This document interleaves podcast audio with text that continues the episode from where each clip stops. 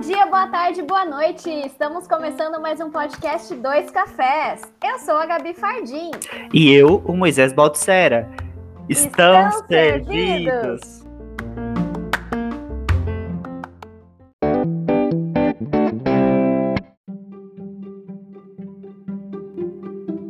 E aí, Moisés? Agora é a hora das indicações. Pó, pó, pó. Vamos lá então. E aí, E aí, Ana? Ana? Ai, gente. Então, ó, vamos lá. Eu trouxe duas indicações diferentes. Fiquei pensando muito sobre o que eu iria trazer, né? Porque, como vocês podem ver, eu não lembro metade do filme que eu vi na vida, não, mentira. Não, eu acho que o que me deixou mais assim é, é sobre. É, eu gosto de muitos filmes que são amplamente conhecidos também. Então, não vou chegar aqui e indicar um Parasita. Gente, vejam Parasita, vejam Bacurau. Mas todo mundo já ouviu falar desses filmes. Então, eu tentei trazer filmes que eu gosto muito, mas que talvez a maioria das pessoas não tenham visto ainda ou não conheçam. Então, um é mais, mais até mais mainstream, mas bom, eu não sei se eu, eu não falei antes, né? Mas eu gosto muito de ficção científica.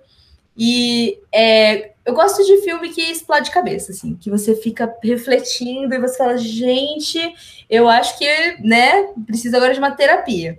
E o filme que eu trouxe é muito sobre isso. Chama O Congresso Futurista. Vocês já ouviram falar? Não. Já. Então, ele é do Harry Folman e ele é um filme que ele tem uma parte em live action e uma parte animada, né? Que é, na verdade, uma das características desse diretor. Tem um outro filme muito famoso dele que também recomendo, que é o Valsa com Bashir, mas esse é um documentário, né? É um documentário animado, mas isso é uma das características dele, sobre fazer a animação junto nos filmes, né? E sobre o que, é esse filme, né? Ele tem. A, a protagonista é a Robin Wright, que vocês já devem conhecer, que é uma atriz, fazendo o papel dela mesma, bem no fim da carreira dela. E aparece uma oportunidade dela voltar para as telas, né? Só que com uma, um processo que está surgindo lá na, na indústria e tal, que consiste de você escanear os atores e tomar posse da imagem deles para você conseguir construir os filmes, é, sem eles precisarem atuar de fato, né? Eles vendem a imagem, digamos assim, né? Para ser bem simplória, eles vendem a imagem lá, é escaneado e eles vão e usam, o, o, o estúdio usa, né? E todas, as- assim, isso é só o pontapé inicial. Isso já pode parecer muito explosão de cabeça você pensar sobre isso. Hoje em dia, eu acho, acho que esse filme, esse filme é de 2014, se não me engano. 2013 ou 2000? É, 2013. Esse filme, é, hoje em dia, tem até outra camada. Agora que a gente já está mais acostumado com deepfake e com fake news no geral, né? E com manipulação de imagem e, enfim. É, isso é só o pontapé inicial do filme. Muita coisa vai acontecer. E é assim: esse é um filme para você ir lá, assistir de coração aberto, porque ele vai fazer você pensar muito sobre existência, sobre sentido da vida, sobre capitalismo, sobre consumismo e sobre muito, esse tipo de coisa, sabe? E esse é- essa é uma das minhas recomendações. Acho que ele tá no Prime Video. Quem quiser, quem tiver Prime Video pode assistir. E o outro filme que eu trouxe de indicação é um documentário. E agora eu vou precisar da ajuda do Moisés para pronunciar o nome dela, mas é da Agnes Varda, é assim que fala o nome dela? Agnes com acento É, Agnes Varda. Dela. E é uma coisa assim, vocês já devem ter ouvido falar da Nouvelle Vague, que é um movimento francês, né, que é da época do Godard, do Truffaut, né? E a Agnès Varda é dessa época também. Só que pô, não sei por quê, por qual motivo, qual razão, sabemos um pouco, né? Não se fala tanto dela tão amplamente igual se fala dos outros, né? Será que é porque ela é uma mulher? Talvez, né? Será? Mas enfim, esse filme não é antigo, ele é de 2019 e chama Varda por Agnes. É um documentário que ela fez sobre a trajetória dela, sobre a vida dela. E esse foi o primeiro filme que eu vi dela. Eu sabia dela, né? Mas assim, na faculdade não fui apresentada, não tive que fazer nenhuma análise de filme nenhum dela. Do Godard tive, mas tudo bem. Beleza. E aí eu falei, não sei por onde começar. Eu tenho uma filmografia extensa e bem diversificada, né? Aí eu vi esse documentário e eu assisti. Eu recomendo que as pessoas comecem por ele. Se não saber quem é ela, comecem por ele. Porque assim, essa essa mulher, né? Eu acho que se eu tivesse que escolher uma palavra para descrever ela, ia ser inspiradora. Ela começa a falar, eu falo assim: ai, gente, eu quero fazer filmes também, sabe? Eu quero viver minha vida também sabe? Quando a pessoa fala, a simplicidade que ela fala, assim, ela fez coisas gigantescas, ela fala com uma simplicidade daquilo, e você percebe que ela não estava preocupada se aquilo ia ser um estouro, assim, de bilheteria, se aquilo ia, nossa, ser muito famoso ou não. É mais ou menos assim. Ah, eu tava morando lá na Rua da Guerra, que tem um outro filme que é Rua da Guerra, que é um documentário que ela fez na rua que ela morava, em Paris, eu tava olhando lá as lojas, pensei, ah, vou fazer um documentário aqui, mostrando essas pessoas que trabalham aqui e tal. Ela foi lá e fez, entendeu? É, ela foi lá e fez. É, é muito sobre isso, ela e o jeito dela, né? Então, é, principalmente nesse momento que a gente se sente muito, é, me fala, sem perspectiva, né? Por causa da pandemia, por causa de tudo que está acontecendo politicamente, enfim a gente se sente meio sem chão, né? Eu acho que ver esse filme dela foi um, nossa, um ânimo, assim, de, de dar vontade de poder sair de novo só para fazer um documentário do mercadinho que tem na esquina, sabe? E uhum. tirar um pouco dessa, dessa cabeça que é o que, que a gente estava vendo sendo bombardeado por filme de super-herói, filme da Marvel, Hollywood em seu máximo, assim, só é um filme válido se for um filme gigantesco, produção enorme, indústria, não sei o quê. Mas não, às vezes você também precisa ir ali contar a história do seu vizinho. Por que não, né? Até outra pessoa que eu indico bastante é o Eduardo Coutinho, né? Que ele também tinha muito disso. É, mas eu escolhi esse filme por causa dessa, dessa característica dela de ser muito. Ah, eu tive vontade, fui lá e eu fiz, e é isso, tá aqui o filme, gente. E também, junto com isso, toda a filmografia dela, indico, vale muito a pena. Eu tenho a impressão que eu já vi esse Os Catadores e Eu, mas eu não tenho certeza. Eu, eu não assisti nenhum filme da Agnes. Não, não conheço. Eu, na verdade, ela ela faleceu recentemente? Sim. É, sim. É, então, eu escutei, eu né, vi uma movimentação, uhum. as pessoas falando do nome dela, enfim. Uhum imagino que tenha sido pelo falecimento. Mas eu sim. vou colocar na minha lista, sim. Eu também. É, porque é eu acho essa parte documentário documental muito boa, muito interessante. Às vezes eu prefiro assistir um documentário do que um filme. Eu também. Eu porque tenho documentário que... também é filme. Não, mas você, você não entendeu, né? Entendi, entendi. Não vou assistir os Vingadores, eu vou assistir um documentário. Não desmerecendo os Vingadores. Uhum. Né? Tem sucesso, tem o seu valor. Mas, enfim. Né? É uma produção que é mercadológica, ela tem ali um prazo de validade. A gente sabe que daqui a 50 anos ninguém lembra dos Vingadores, acabou. E tá tudo bem também. Que é um filme de. Como é que fala? Perecível. É, e é um filme de, de lazer mesmo, é algo pra gente assistir ah, uma sim. vez, assim. A gente não vai assistir Os Vingadores de novo. Apesar, sei lá, de você gostar, não é um filme que, por exemplo, a gente tá falando da Manipulando, A Viagem de Chihiro, A Pele que Habita, O Labirinto do Fauno. Não são filmes que você vai reassistir porque aquilo te causou um... Peraí, o que, que, que, que é? O que, que tá acontecendo? Né? E você tem essa curiosidade. Não é, porque tá tudo dito, tá tudo claro. E aí é, talvez não seja tão legal. Então eu vou indicar o meu, a minha indicação. Vai, vou indicar três coisas. Ai, que chato.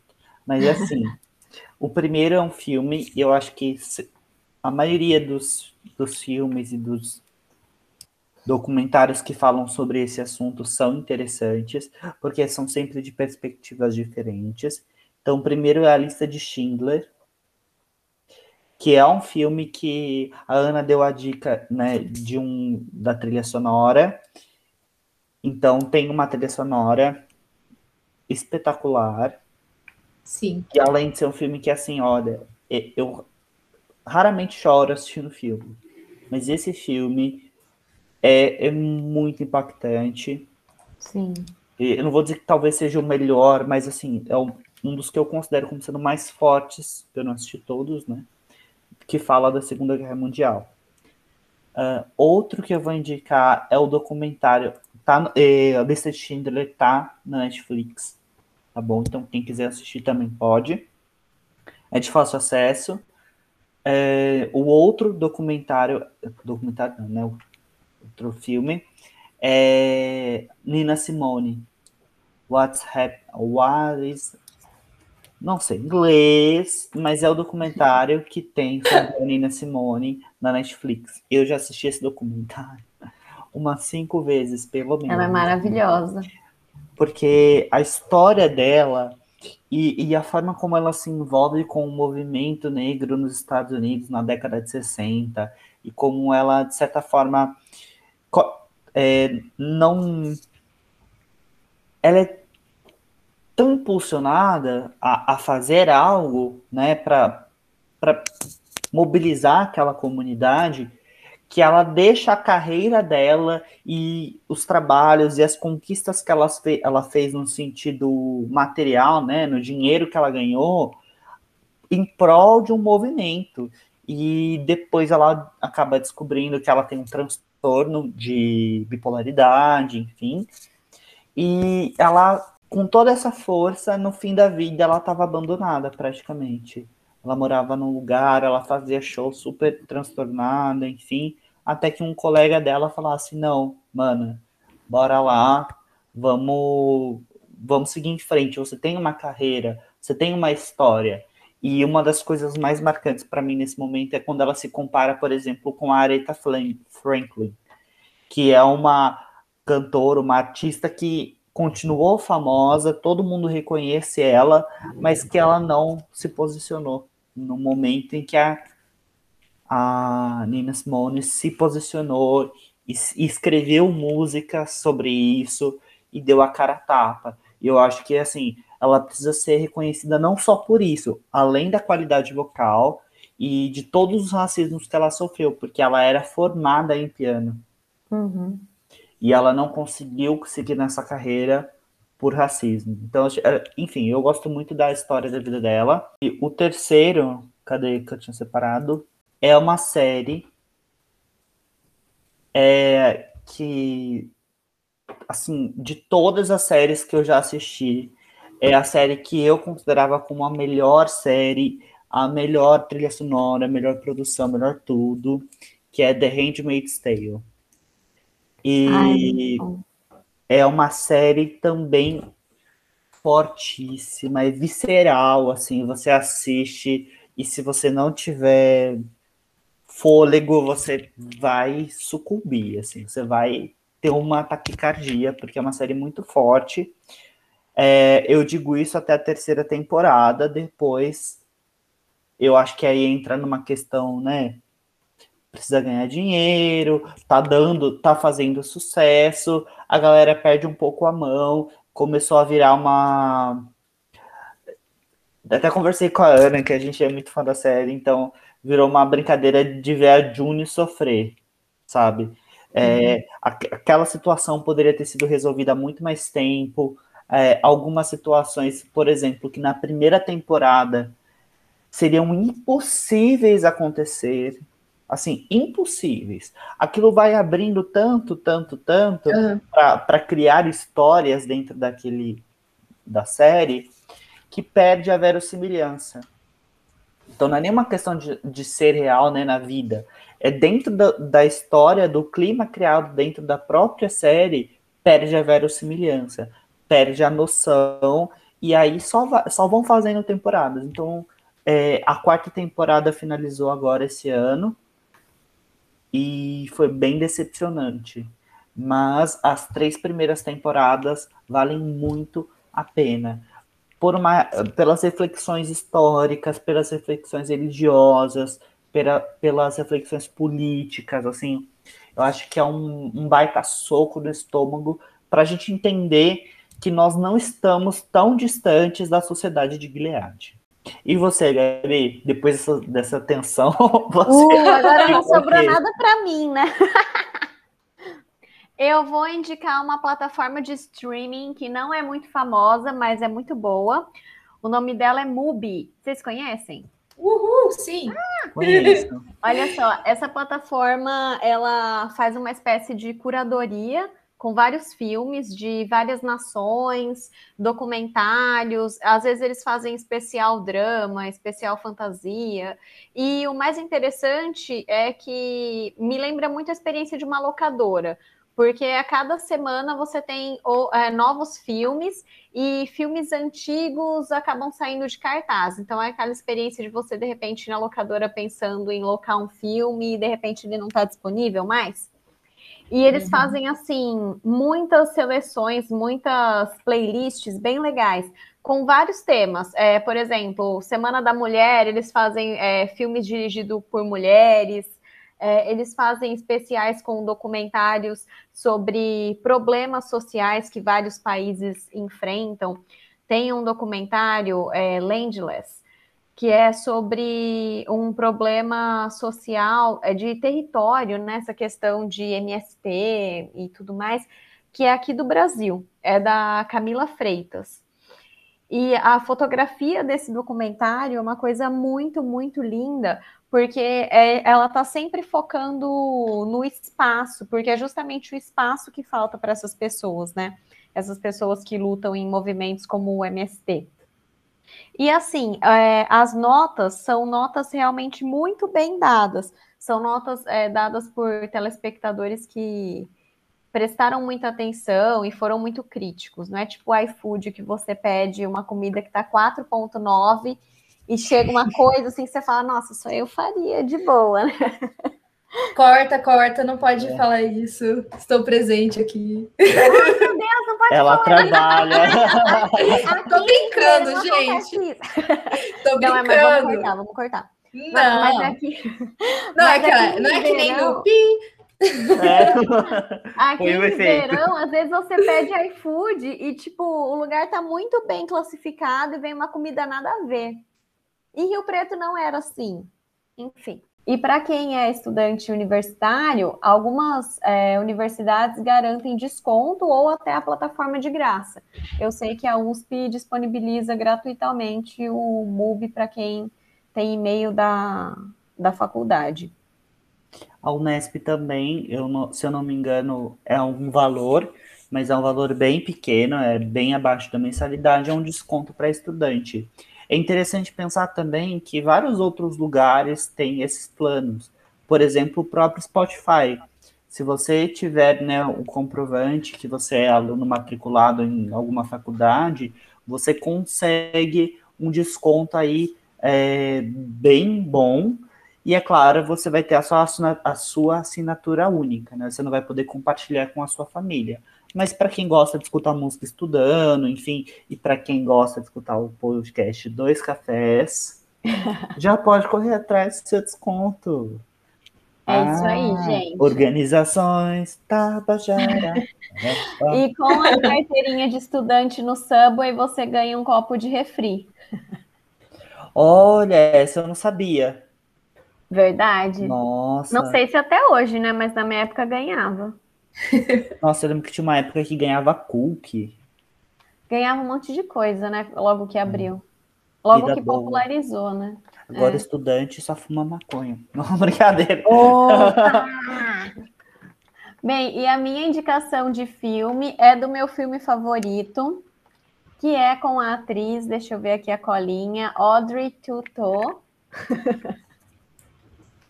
é, o nome do filme é A Espuma dos Dias. Ele é um filme surrealista, não sei se vocês já assistiram. Eu ele é uma gracinha. indiquei ele, Gabi. Ele é uma gracinha. Eu quase indiquei ele, ah, ele é ah. muito bom. E ele tem várias imagens poéticas, surreais, e ele trata desse universo do absurdo. É até difícil resumir do que se trata, porque ele é todo trabalhado no absurdo. E, enfim, é meu filme favorito. Eu não revelo isso em todas as rodas, porque gera aquele efeito Amélie Poulain, Mas... Mas é injusto, não tem nada a ver com ele pulando esse filme. Eu olhei aqui e já assisti sim. É que eu não é sabia que o nome bom. era esse. É que o nome original dele é Mood Índigo, né? E é. aí eu conhecia por esse nome. Nossa, e é ele é muito bom. diferente. É muito bom. É muito legal. Uhum. É muito legal. Tem uma cena que ele está preparando uma bebida tocando piano. E se ele erra a nota, consequentemente a bebida fica amarga. Enfim, ele é todo surrealista, assim. Eu adoro esse filme. E sempre que eu preciso de um abraço cinematográfico, eu assisto. Ele é muito experimental, né? Ele é um filme para você Sim, sentar e ter é. sensações, assim. É, você entrar ele é um filme para você aceitá-lo, assim. Assistir aceitando cada cena. É, não, ele é realmente muito bonito. Muito... É. Eu quase indiquei ele. E é porque, porque é um filme que me marcou também.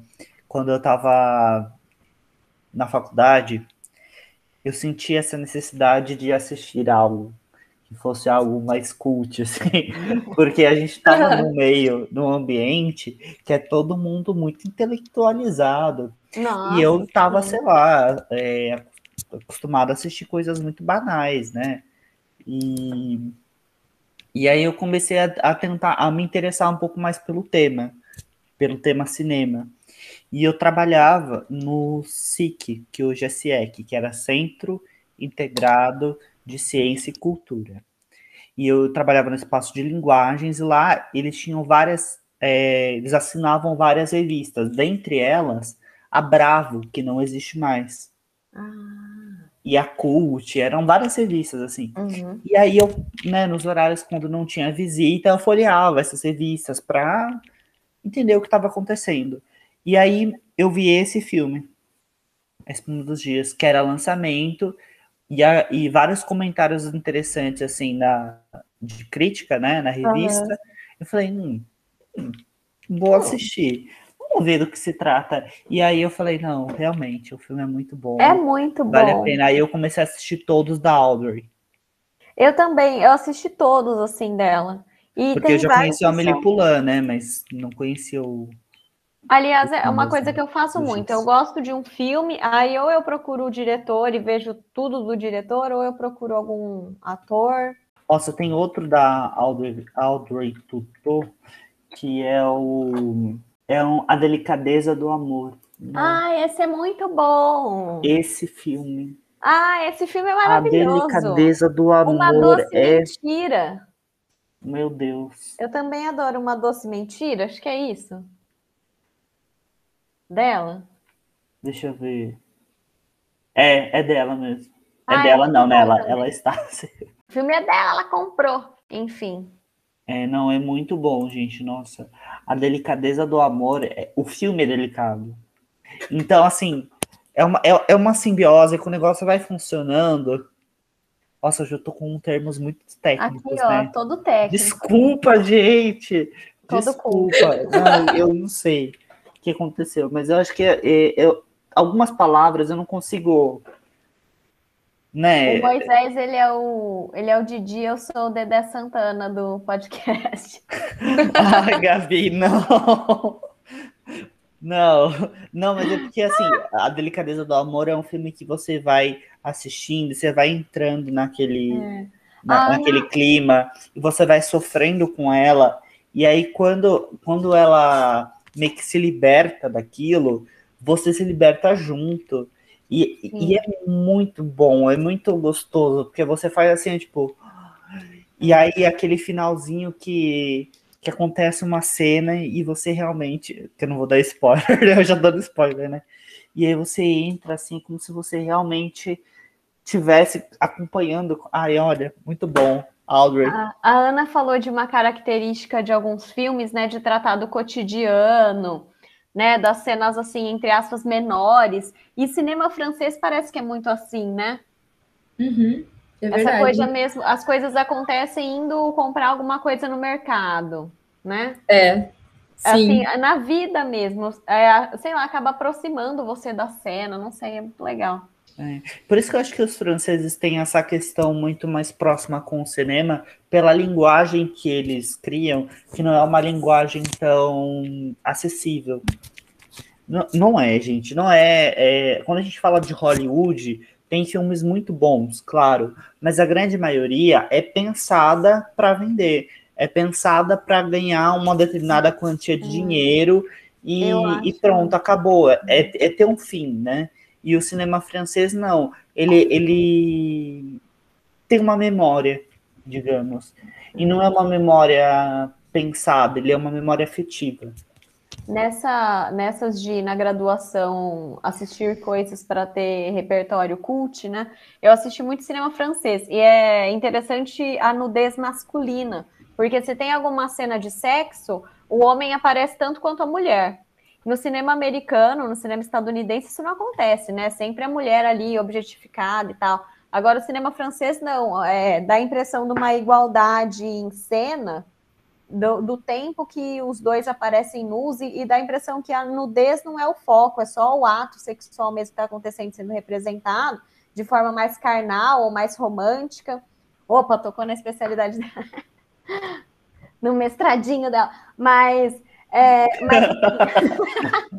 no, no mestradinho, mestradão, tem 120 mas, páginas, pelo amor. Mas assim, Parece que o importante mesmo é a cena em si, não é ficar mostrando o quanto a atriz é bonita ou o quanto ela está dentro de um padrão.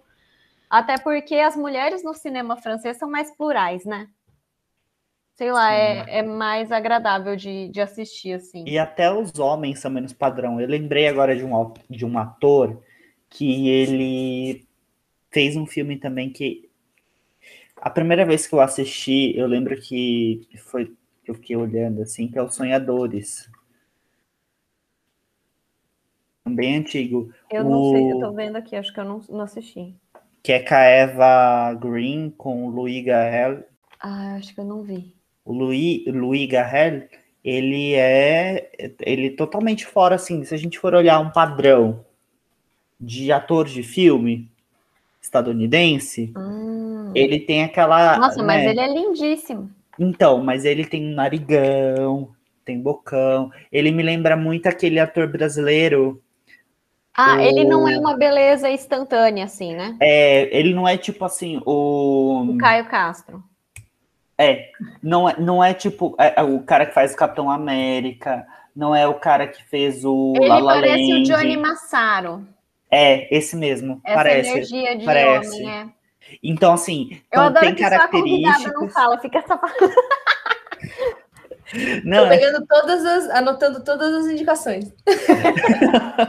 Não, é porque eu lembrei desse, desse menino, porque talvez ele seja para o estadunidense o estereótipo francês, entendeu? Sim, sim. Que é, é essa masculinidade que ela não é tão tão playboyzinha, tão leite com é. pera. Sim, é. Né? Então, ele é, ele tem traços masculinos, claro, né? Ele é homem, mas eu, o que eu quero dizer é assim, ele tem um nariz adunco, ele uhum. tem uma boca, ele tem um cabelo meio bagunçado, uma coisa meio blasezona, que uhum. é ligada com o francês. Não, é, eu sou suspeita que eu acho ele lindíssimo, mas ele não tem essa, essa beleza é, que a gente bate o olho, né? Agora na, no nosso momento histórico, a gente fala, ah, é bonito porque talvez o cinema francês tenha uma beleza mais plural, assim, é, os homens têm estilo, as mulheres também, né? Não é uma coisa assim que a gente está sempre padronizando, porque igual assisti recentemente uma série que é muito boa, mas tem seus problemas, chama The Bold Type. Já viram? É, The Bold Type é uma Não. série que se passa numa revista de moda. É, ah, tem a vibe tá. O Diabo Veste Prada. Ah, e, e a diferença entre as meninas é cor de pele e cor de cabelo. Todas são magras, padrãozinho e tal. Então, é. assim, é, e se preocupam essa... com isso, né? E tentam Sim. se manter nesse. Estão sempre com o copinho de suco verde na mão. E, assim, é, eu acho que aceitou-se isso como pluralidade. Então tá bom, né? A gente tem as pessoas com os tons de pele diferentes, cabelo diferente, então tá bom. E a gente sabe que não é isso, assim. É, vira uma questão é, que vai além da aparência, mas também da personalidade, assim, de ter estilos diferentes. Igual a gente tem aquele amigo que tem um estilo mais cigano, um amigo que tem um estilo mais roqueiro. Assim, são estereótipos? São, mas a, a, as pessoas são assim, né? São características, né, que cada um se identifica é. e traz para sua vivência. É, você vai na Renner, tem várias sessões, né, com vários tipos de roupas, assim, e sei lá. É, e eu ainda não assisti, mas eu provavelmente vou assistir só para criticar, que, que é o revival que fizeram de Gospel Girl. Vocês viram? Não. Eu ouvi falar, mas eu não assisti. É, eu não assisti eu nem falar. quando era antigo, tipo, É, eu também não. Ai, gente. Mas... é porque na época é... Ai, não, gente, eu tô velho, mas é que assim, Gospel Girls passava, Gospel Girl passava é, em determinados canais tal, e ah, eu não tinha eu TV a cabo, e eu, e eu tinha dificuldade de achar para baixar. Então ah. não foi uma série que eu não acompanhei. Porque na, na, antes, né? Antes do tempo pré-Netflix, pré-rolê, ou a gente gostava de um negócio para esperar três horas para baixar, é. ou a gente tinha dinheiro para alugar o box. É. Como não, eu, Gospel eu Girl não me chamou a atenção, então eu não. É. Não, mas era difícil mesmo, assim. E, e eu sempre baixava legendado, às vezes vinha dublado, e aí você assistia, porque você ia caçar o certo. Não, já perdeu um dia de internet, enfim. Mas é, falaram que a adaptação é, segue essa coisa da diversidade rasa, assim, que os personagens não são muito bem desenvolvidos, que os problemas não são problemas reais, até mesmo para quem é adolescente hoje em dia. Então, enfim, eu quero assistir só para só para ver se é assim mesmo. E sei lá, é uma série que envelheceu muito mal também, né? A gente tem uma geração de séries que envelheceram mal.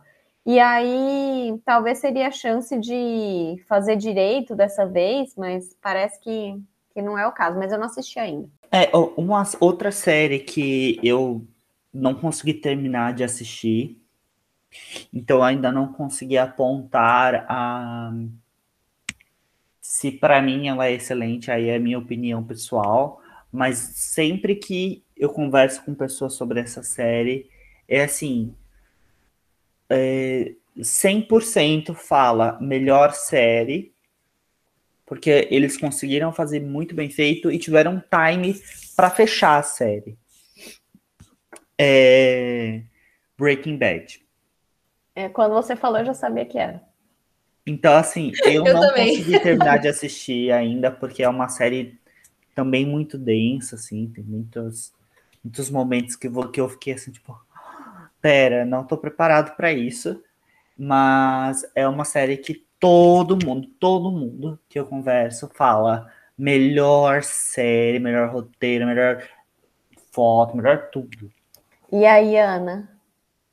Eu gosto, eu já assisti inteira e eu acho que é isso mesmo. Ela quase que tipo não tem filler. Assim, é, filler seria é, episódio ou um momento assim que não tá acontecendo nada, sabe?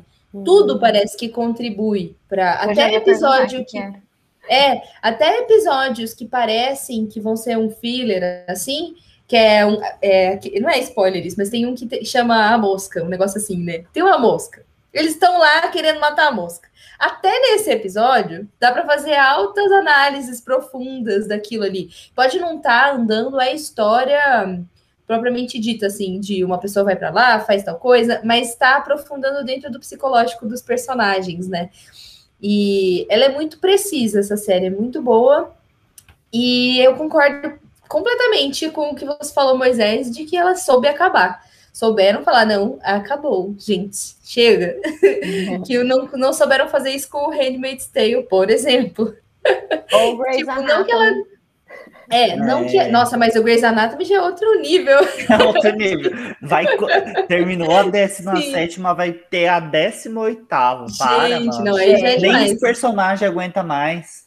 É, pois é, já mudou vira tudo. e mexe, alguém sai, alguém morre porque não, não aguenta mais, não renova contrato. Olha, eu, mas eu sou suspeita para falar porque eu gosto de uma série que tem, assim, potencial para ter infinitas temporadas, que é Doctor Who. Porque do começo eles já pensaram: que, e aí, o que, que eu faço quando o pessoal enjoar? Ah, eu faço esse personagem principal aqui regenerar e virar outra pessoa. Muito simples. Aí muda tudo. De alguns anos em alguns anos muda tudo. É um gênio que inventou isso. Né? É, mas eu, eu queria até aproveitar pegar o gancho aqui. Você falou do Breaking Bad, que soube quando acabar, né? Que eu concordo muito. E tem uma outra série que, é, que eu gosto muito, assim, e atualmente eu considero a minha série favorita, que é do Netflix, que é Dark. Não sei se vocês já assistiram, mas como eu disse, eu gosto muito de ficção científica e eu sou cria de Doctor Who, né? Então eu sou muito crítica com coisas que falam de viagem no tempo e tudo assim, porque quem é Ruvian, fala, né, sabe como o, você assistir Doctor Who é você esgotar todas as possibilidades de viagem no tempo e de, de tudo, todas essas doideiras, só, só assistindo Rick e Morty daí, sabe? Depois, para superar. E eu gosto muito de Rick e Morty também. Mas, é, então, não é qualquer história de viagem do tempo que me convence, que eu fico, ah, mas ah, tal coisa, não, não, né? Se acha super cientista, né, no rolê. Mas a série Dark, ela é muito minuciosa, assim, no que eles queriam contar.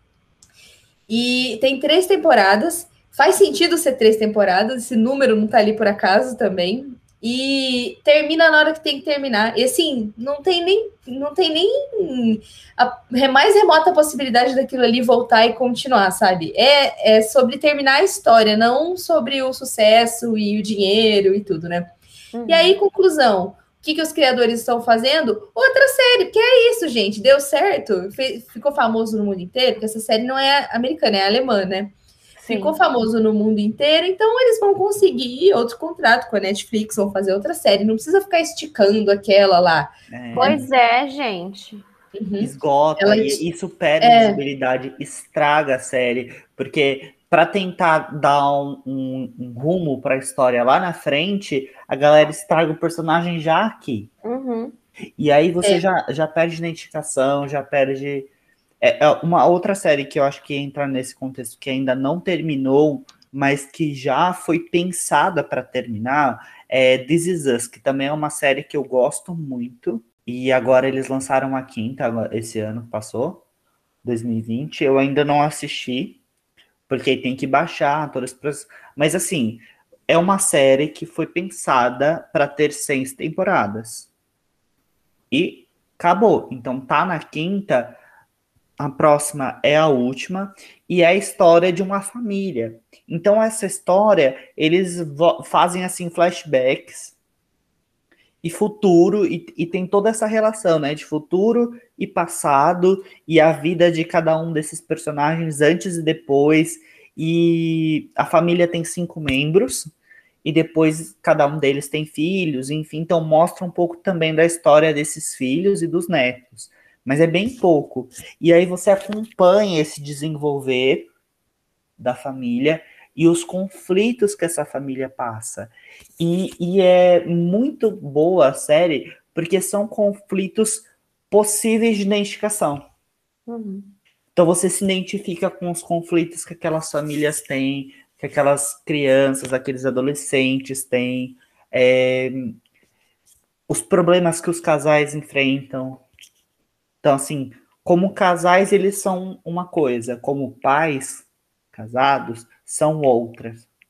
É, então, acontecem várias coisas durante a série que você vai ficando tipo, meu Deus. E, e, e, uma coisa que pode não ser nada agora, daqui 50 anos vai acontecer. Então, uhum. eu vou uhum. falar uma coisa do primeiro episódio, por exemplo. O Randall, que é o filho adotivo, dos, é, o filho adotivo do casal, é, ele decide encontrar o pai dele.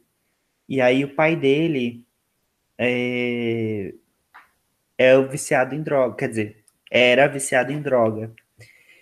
E aí ele chama o pai dele para ir morar com ele, porque o pai dele é extremamente pobre, o pai biológico. E aí ele simplesmente se torna o melhor personagem da série.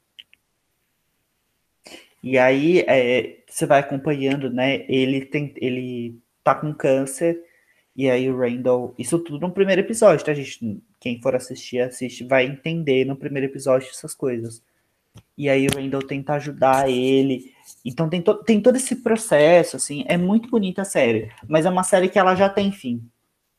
Porque os caras já pensaram, ó. Não dá pra gente ficar enrolando e criando mais membro na família, uhum. criando mais história tal. Até porque as cenas que eles gravam, ele, é, isso precisava já estar tá feito. Porque eles têm que gravar com o ator quando o, autor, o ator tem aquela idade, tem aquele tamanho, tem aquele corte de cabelo. Lembra muito, tipo, Boyhood. É uma coxa de retalhos, é. né? Assim, tem que ter todas as partes, né? É, Boyhood foi um projeto muito louco, assim. Porque eles levaram, eles ficaram acho que 14 anos, não foi? Eu acho, 12 ou 14, uhum. uma coisa assim. É, acho que foram 12 anos filmando com os mesmos atores é. e atrizes e o mesmo elenco. Ou seja, se alguém morrer, o filme acaba. Acabou aí. É tipo, vou ter que começar de novo, entendeu? É, porque aí ele quer acompanhar o crescimento, o desenvolvimento, e claro que ele faz tudo isso dentro de uma trama. Mas se morre um ator, não tem substituição. Uhum. O cara vai ter que começar o filme e começar a gravar 12 anos de novo, com outros atores e.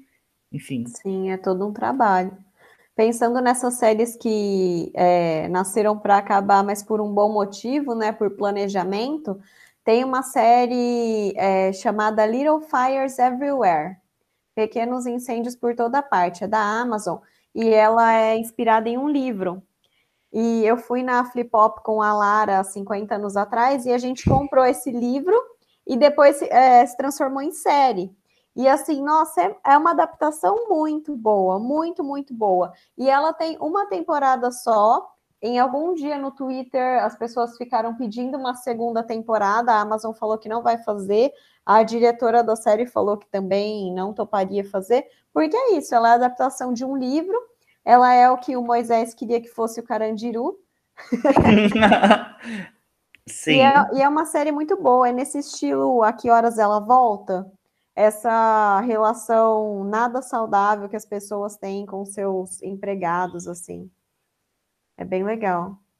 E Ana, é, assim, só para a gente já ir caminhando para o final, vou trazer uma polêmica que foi no, no, prime, no primeiro episódio com um convidado, né, com, no episódio 2 que a Lara tava, que era sobre adaptações.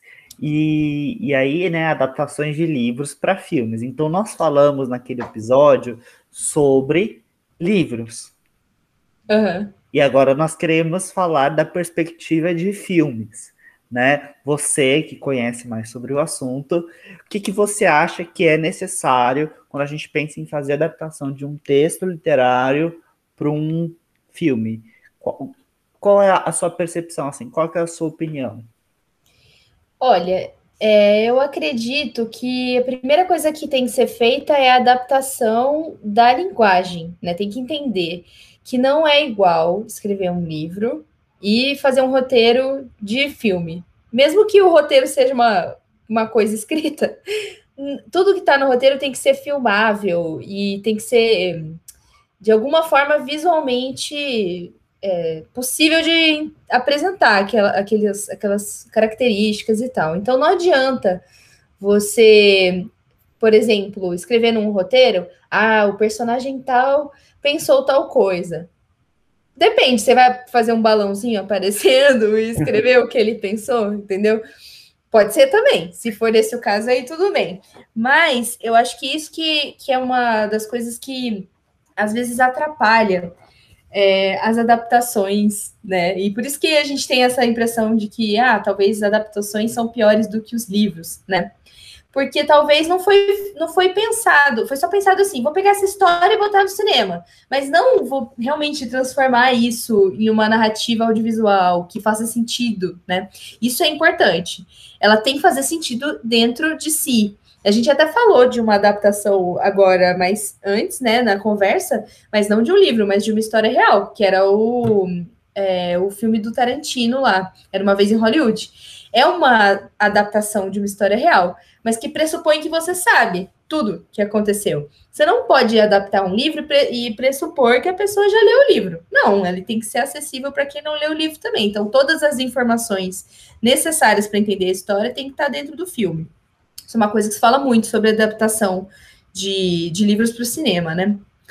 É, e outra coisa que eu acho que tem que, que tem que ser pensado assim é, é, até interessante que a gente falou disso das séries já serem pensadas. Né? Essas séries não são adaptações literárias, que eu saiba, né? Mas vamos pegar uma adaptação literária famosa aí, Harry Potter, né? Ah, The feita... Handmaid's Tale é. The Handmaid's Tale é. A primeira ah, é, temporada então, é do primeiro livro. mas a segunda Exato. já foi criação, né? É, ela é, virou original a partir de um determinado ponto, né? Que acabou a referência do livro, né? Mas eu ia falar do Harry Potter como exemplo, porque foi assim, é uma série grande de livros, feita é, no decorrer de muitos anos, né? E o que, que aconteceu? É, os livros não estavam todos lançados já enquanto eles estavam adaptando os filmes. Então tem algumas informações que não entraram nos livros, nos livros não, nos filmes lá no começo, que foram ser importantes lá no final. Aí quem só viu os filmes sabe a história só pela metade. Ou tem alguma coisa que acontece, mas a pessoa fala, nossa, de onde veio isso, né? E no final tinha uma explicação na, na obra original, só que quem adaptou, no momento de adaptar o livro, a pessoa não sabia que aquilo ia ser importante. Isso, porque isso é uma coisa que acontece também. Você precisa filtrar o que vai entrar no filme. O filme tem, tem que ter uma duração, a não ser que você faça uma série, que nem você estava falando do Carandiru, né? Porque o Harry Potter seria uma ótima série, se parar para pensar, né? Cada temporada para um livro. Tem bastante conteúdo para isso. Mas é, não adianta, você tem, que, você tem que escolher o que vai entrar o que não vai entrar, não dá tempo de colocar tudo. E aí a pessoa escolheu uma coisa e outra que ia ser importante lá no futuro, ela não sabia ainda, não, não entrou, né? E aí eu até queria falar de uma das minhas maiores decepções da vida, que é o quê? Game of Thrones, né? que é aquela, aquela série maravilhosa que tinha livros ótimos para adaptar até um determinado momento. Uhum. E a partir da, dali não sei, né? Onde que foram, foram inventar o que aconteceu. A gente está falando mal de Handmaid's Tale aqui injustamente, porque se for comparar com isso, Nossa, tá sim. ótimo. Inclusive, até eu, eu vou deixar uma indicação diferente aqui. Não sei se vocês conhecem uma youtuber que chama Mikan. É... Ah, eu adoro ah, a Mikan. Então, é eu, vou eu vou falar como ela se apresenta, né? Mas é Mikan com três N's no final. E ela fez uma série de vídeos é, dissecando tudo que deu errado em Game of Thrones. Chama Autópsia Game of Thrones. São quatro, cinco vídeos, gente, são vários vídeos. E eles têm, tipo, mais de uma hora de duração. É para ver, assim, é para dedicar um tempo. Mas você vê que você não, não vê o tempo passar. E ela vai a fundo em tudo, né? Ela é jornalista, então ela fez uma pesquisa extensa Nossa, ali, um leu vários livros. a calma dessa mulher. Sim, eu gosto muito, acompanho muito o trabalho dela, sou muito fã. Mas é, o, o, uma das coisas. Assistam, né? Primeiro, assistam. Quem gosta de Game of Thrones, quer dizer, quem ficou frustrado com Game of Thrones, assista. E uma das coisas que ela fala é como a origem de tudo da série estava errada. Assim, de você colocar dois caras que não tinham experiência no mercado, não tinham noção do que eles estavam fazendo para adaptar uma série, e no final aquilo virar uma coisa gigantesca que, que virou, né? Que até é, não dá para negar a importância que Game of Thrones teve para a televisão, que foi o que né, fez a virada de que séries também podem ter orçamentos cinematográficos, né? Tem série que tem orçamento maior que de filme, né? por causa dos episódios e tudo. E isso foi importante, mas é, era tipo premeditado, ia, ia dar ruim, entendeu? Porque os caras não, não tinham experiência, não tinha sala de roteiro, que é uma coisa importante de ter também, que é quando você reúne mais cabeças para pensar ali. Série é, é impensável Nossa, você fazer isso sem. Isso? Não! e eles começaram a, a é, pegar todas as responsabilidades para si, talvez por uma origem meio de arrogância, sabe? E no é, final. Já que fez sucesso, que, né? Olha no que que deu, entendeu? Deu o quê? Muito dinheiro para eles, mas é, o final não foi satisfatório para ninguém, sabe? É, agora, eu me, sou muito representada pela Emilia Clarke, naquela cena que pergunta, aquela entrevista que perguntam para ela, o que, que você achou da última temporada? Ela. né? É isso. Não... Nem é, ela, não. ela meu, meu contrato não permite falar o que eu achei, entendeu? Mais ou menos isso. Mas. É, então, esse é um exemplo péssimo de adaptação, né? Mas tem exemplos bons também, e, e são, os processos também são variados. Às vezes você pega um livro que já existe é, na literatura aí e vai adaptar.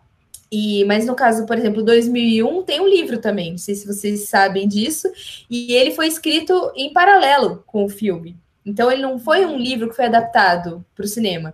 O Kubrick e o autor do livro, que eu não me lembro o nome agora, fizeram ao mesmo tempo. Então tem coisa que tem no livro que não tem no filme, tem coisa que tem no filme que não tem no livro. É o inverso, sabe?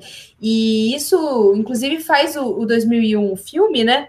Eu já li o livro também e me ajudou a entender algumas coisas que eu tinha ficado mais abstratas para mim no filme, né? Mas mesmo assim é outra experiência. Você vê que. Nossa, né, você é a primeira pessoa que leu o livro que eu conheço. Sério? Nossa, e eu peguei emprestado, então meu amigo leu também. Corrigiu, e que corrigiu, porque eh, até então, no outro episódio, eu falei que era baseado no filme. No, o filme era baseado no livro. No livro. Eu não ah, sabia então. que existia esse processo ah. juntos. É, Para mim era. Foi, era... Foi uma... O livro é longo também? O livro não é tão longo, não, viu? Eu não, não, sei dizer agora, mas ele é. Ah, mais ou menos é... desse tamanho, assim, umas é, páginas. Não é assim. é um livrão assim. Ah.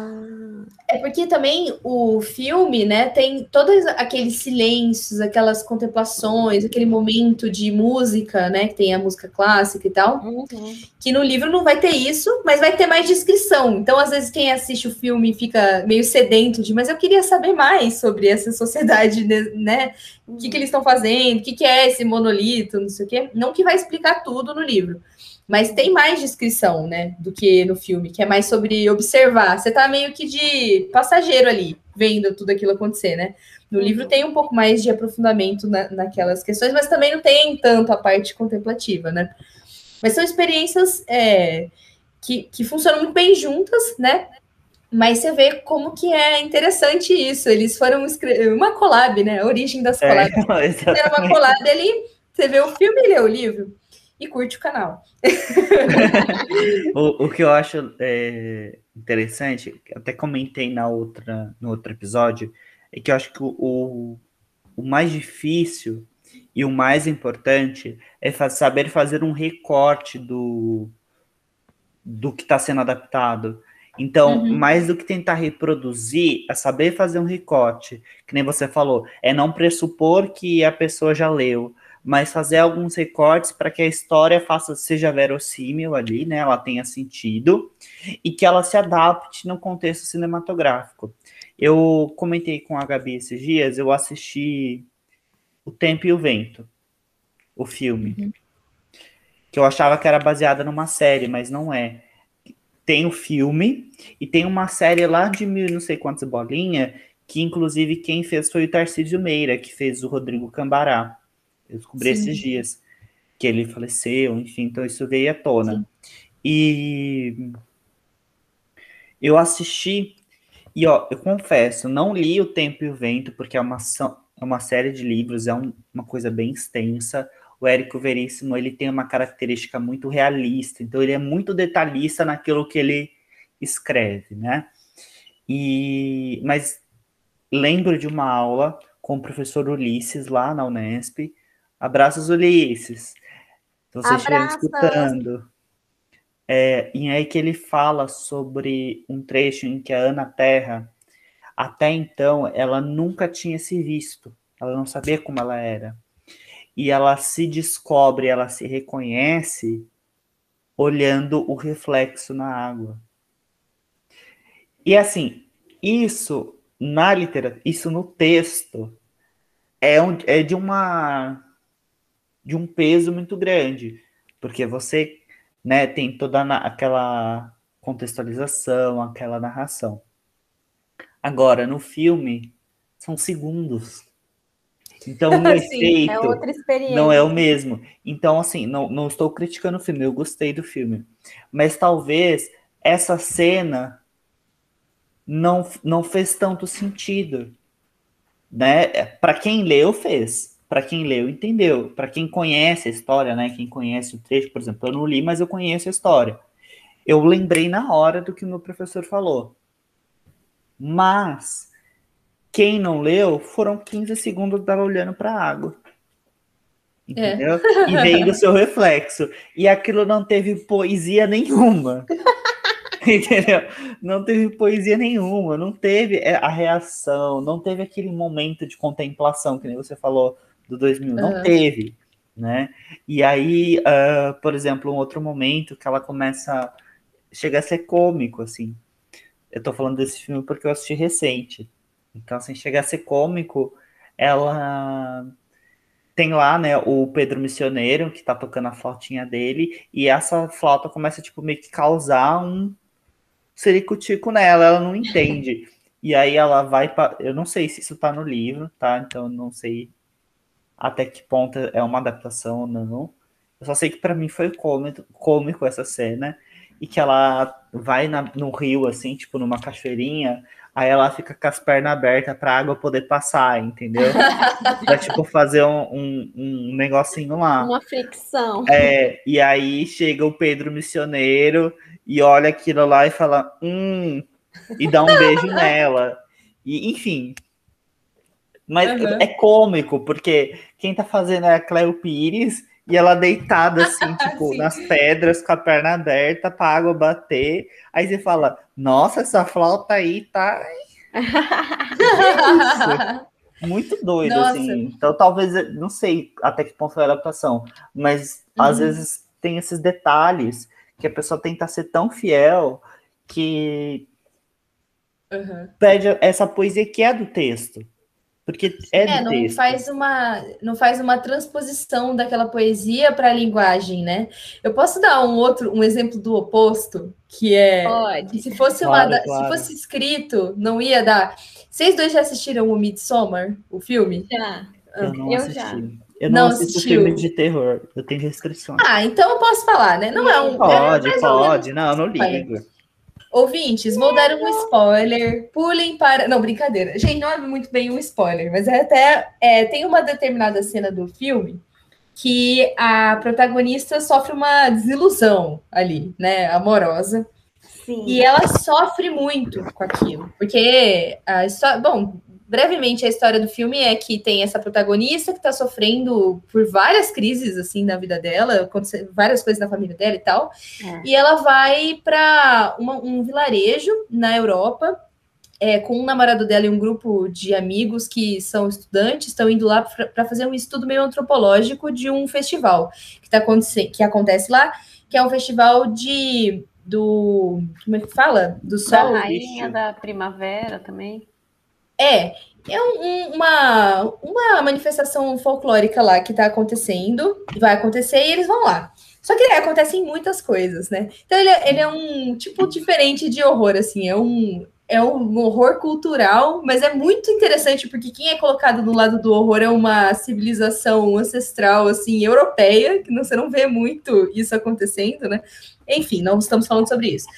Mas tem essa cena da desilusão amorosa dela, ela sofre muito, sofre intensamente, assim, né? Foi chifrada a menina, entendeu? E ela vai, ela fica chateada e ela vai chorar, né? Só que tem uma coisa que acontece naquela comunidade lá, que eles têm uma conexão, eles têm uma ligação assim, é, é, é além do, do humano, assim, é como se eles fossem tipo Avatar, sabe? Que todo mundo eles são conectados, né? É, é Sense8, é tipo Sense8. Tipo Sense8, isso.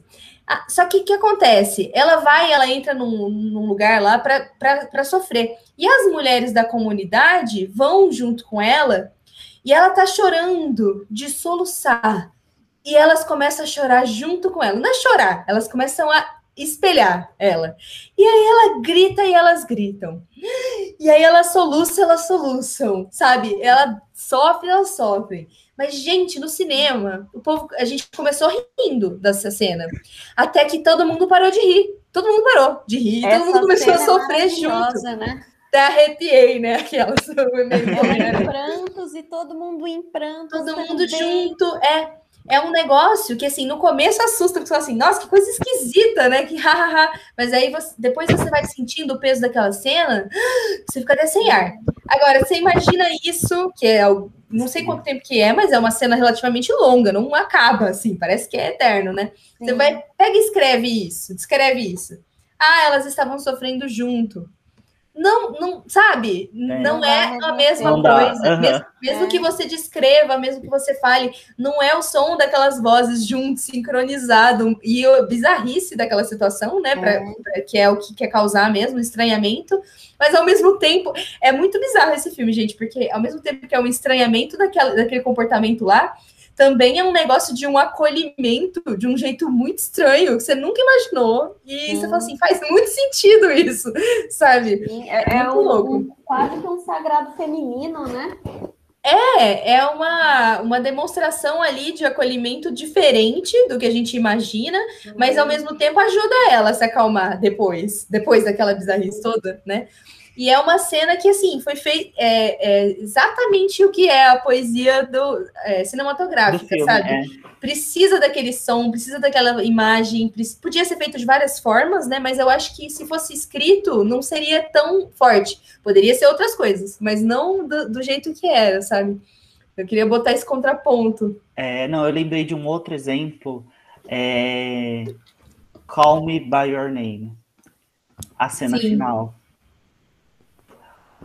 aquela cena não tem palavra que dê conta daquele menino olhando para a lareira, aquela música de fundo e só aqui, ó, escorrendo lá. Não tem, não tem. Aquela, olha, às vezes, às vezes eu tô na bed, a gente, quando a gente tá na bed, a gente gosta de Ladeira na bed. É, vamos lá. Eu coloco aquela cena só para me dar uma Daqui para trás é só para trás. só para dar aquela mexida, porque é uma cena também que eu acho que, apesar de ser baseado também no livro, né? Tem um livro do, do filme, quer dizer, é baseado num livro que eu não li, mas eu acho que o livro não dá conta de, de expor essa, esse sofrimento, porque é um sofrimento muito mesmo, uhum. assim, que, tipo, te deixa é, sem fôlego. Né? Eu lembrei do Hereditário, que embora não sei se é baseado em livro, né, o Hereditário. Eu acho que não, mas não eu tenho certeza. É, é, do a... mesmo diretor do Midsommar. É, a, a cena X, né, do Hereditário, que a gente não vai falar qual é, mas aquela uhum. cena que você não está esperando. Aquilo num livro seria meia linha, né? Sim. É, é. Enquanto no filme você dá tipo, nossa, não, é, tem toda a construção da tensão naquela cena que é essencial para o choque que você vai ter, né, é. né? Quando quebra a sua expectativa. Mas no. Mas eu ainda acho que no, nada é assim é, definitivo. Do mesmo jeito que tem ótimas adaptações de livros é, para o cinema, também é, você tem N maneiras de expressar qualquer coisa pela escrita também. É. Só que são linguagens diferentes, né? É, então você é precisa isso, dominar né? aquilo para saber como passar. É. Para não ser a, injusta. Para não ser pensa, injusta, né? é baleia, né? A morte da baleia no livro. Uhum. Você chora litros, assim. É. Deus que me perdoe, eu li aquilo para o vestibular e para a Unesp não leio mais aquela página, porque. e, e sabe o que eu descobri? Que era um conto. Ah! É, e, e eu tô lendo, até separei aqui para ler. É, era um conto que ele escreveu e que, né, pela densidade, ele foi e colocou em Vidas Secas. Ele adaptou para a história de Vidas Secas, mas é um conto só com a história da baleia. Nossa, Deus eu não sei se é, se é integral, se ele só tipo pegou e colocou. Eu acredito que não. Eu acho que ele uhum. teve que mudar várias coisas ali para para agregar essa família, né? Ah, mas sim, era, mas era um conto. O conto uhum. tem acho que umas quatro páginas. Quatro é autoplágio. Ah, gente, quem é famoso pode tudo. Não é que não é, tem que se virar, né? Não, mas pelo menos a gente bateu o mínimo de três horas, né, Moisés? A gente precisa ficar é três isso, horas conversando. É É, e, e, aí agora a gente vai ter que fazer uma edição aí muito oh, Ana, boa. A, porque, gente, a gente não está revelando, mas a gente vai revelar. Alguns convidados vão ser fixos, hein? É mesmo? Você é uma temos, delas. Temos quatro, pelo menos. Olha, comigo não vai faltar conteúdo. Eu vou, eu vou, da próxima eu já lembro de outros diretores, outras coisas que eu não lembrei agora. É, a próxima, próxima, a gente pode falar sobre séries, porque a gente falou é, só sobre filmes. Sim. Aí a gente fala é. sobre séries, sobre essa questão das que a gente já falou, né, um pouco, mas fala sobre temporadas e aí a gente indica outras séries. é isso aí. Enfim, nós tem tema, ó. Não é acaba. Nossa, tem mesmo. Então é isso, pessoal. Já estamos finalizando o nosso episódio. Esperamos que vocês tenham gostado. Hoje a Ana deu uma aula para nós sobre cinema, sobre trilha sonora, sobre séries. Esperamos que você volte, Ana. E contamos com isso. E nós possamos conversar muito mais sobre vários outros temas relacionados, né, a essa área do audiovisual e outras coisitas mais, porque nós sempre temos conversa Ana, muito obrigada pela sua participação. Aprendemos muito. Amélie Polan é um bom filme, é isso. Chegamos nessa conclusão. Você está intimada a voltar aqui. E Ana, fala novamente para a gente o título do seu curta, para todo mundo procurar. Ai, gente, obrigada, muito obrigada pelo convite. Amei estar aqui.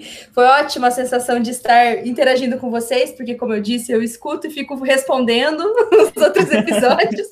Agora eu pude falar, eu vou voltar com certeza. E então, eu vou deixar o link para vocês é, mandarem para o pessoal, né, postarem. Mas o nome do meu curta é A Previsão do Pôr do Sol. E nesse link da Fita Crepe, né, produções, tem um outro filme também, que é o filme do Jean. Depois, numa próxima oportunidade, fica aqui o gancho, viu? Para o próximo. A gente pode falar mais que... É só, bem resumido, é um curta também, chama Mandela 2, e é um documentário sobre uma ocupação daqui de Campinas. É muito legal e tá lá no link também. E agora Já, me sigam nas é. redes sociais, arroba Ana Monstra. Aquelas, né? Tudo arroba, não é tudo, mas uh! pode ser só no, só no Instagram, que é a única rede que eu uso. Oficialmente, né? Sim. Sigam lá a Ana, vários stories e filtros bons. Olha lá, hein? Já tô Altas indicações de filtros. Vocês querem me ver passando vergonha? Segue lá.